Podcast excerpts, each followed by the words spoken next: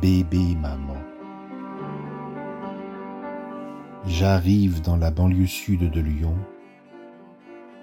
ce vendredi de septembre à minuit passé par le dernier métro qui suit le dernier train. Avec toujours cette petite inquiétude, se souvient-elle de ma venue? Pour m'ouvrir l'immeuble Elle m'attend, là, enjouée de mon arrivée, m'embrasse et m'offre à boire avant d'aller dormir.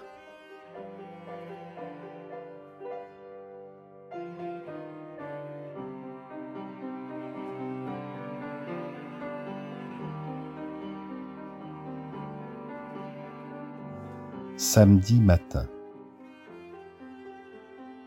Je l'observe discrètement, somnolé dans son fauteuil devant la télé. Elle est surprise de ma présence lorsqu'elle m'entend bouger dans la cuisine.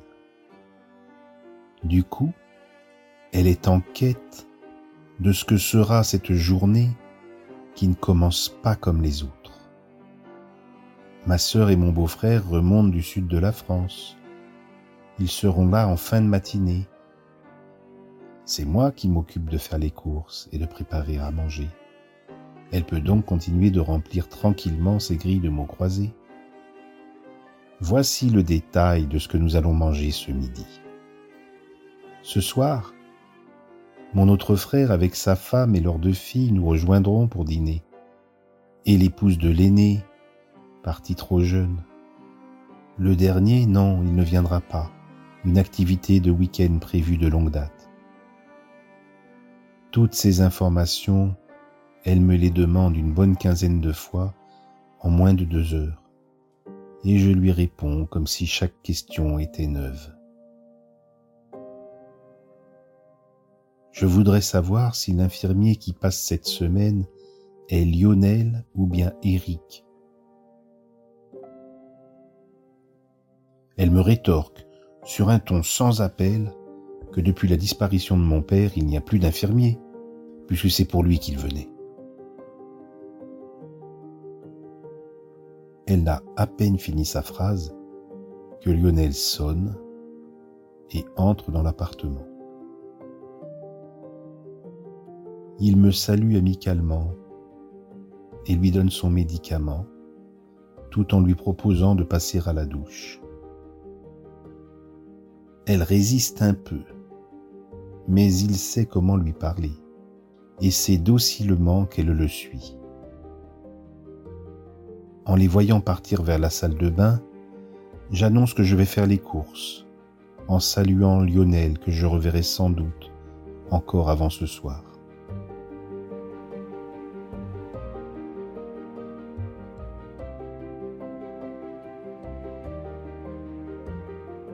Il est à peine onze heures quand je suis de retour, avec mes bras chargés de cabas pour tout le week-end. Je la trouve dans son fauteuil, terminant le dessert de son déjeuner. Elle me sourit. Ça a l'air bon. Je commence à lui exprimer ma surprise quand je remarque que l'assistante de vie pour les repas est en train de terminer le rangement dans la cuisine. Personne ne lui a parlé de l'annulation de sa prestation du week-end que pourtant j'ai faite. Tant pis. Peut-être que maman pourra tout de même goûter un petit peu au repas que je m'apprête à cuisiner.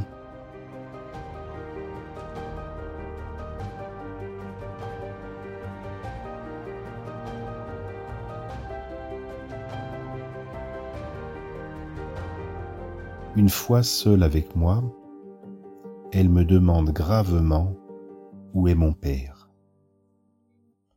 Pour la énième fois, depuis qu'il nous a quittés en juillet, je le lui redis.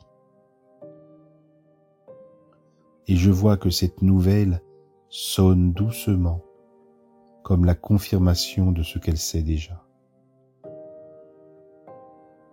Je répète encore autant de fois que nécessaire, comme inédit, tout ce qu'elle veut savoir pour tout ce qu'elle demande. Elle a oublié qu'elle a mangé et dit qu'elle n'a pas très faim. Mais elle a bien hâte qu'ils arrivent pour qu'on prenne l'apéro. Elle se déclare même candidate à une petite avance.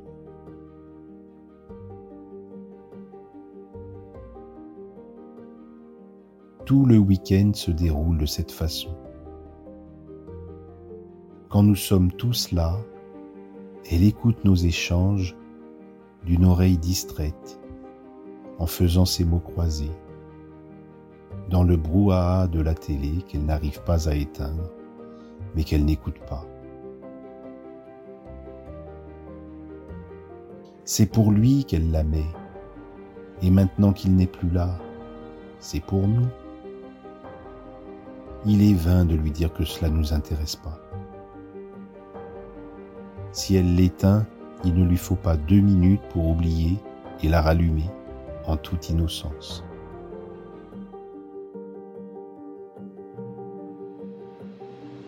Elle est contente que nous soyons là et se demande toujours si ce n'est pas bientôt l'heure de l'apéro. Ceux qui vivent localement rentrent chez eux tard dans la soirée. Ceux du sud de la France partent le dimanche un peu plus tôt, en début d'après-midi, car ils ont la route à faire. Alors nous restons tous les deux, encore une petite heure. avant que je n'aille moi aussi prendre mon train. J'essaye de lui enlever une poussière qu'elle a dans son œil.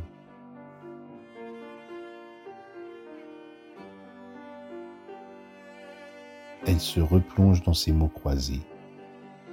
Puis, je la surprends en venant l'embrasser au moment de partir. J'ai refermé sa porte il y a environ trois heures. Je ne suis pas vraiment sûr qu'elle se souvienne que nous avons tous convergé chez elle au cours de ces deux jours. Mais nous nous sommes revus et nous la savons malgré tout en bonne santé. Tout va bien. Je ne m'ennuie pas. Je vais bien. Et puis j'ai ma télé et mes mots croisés.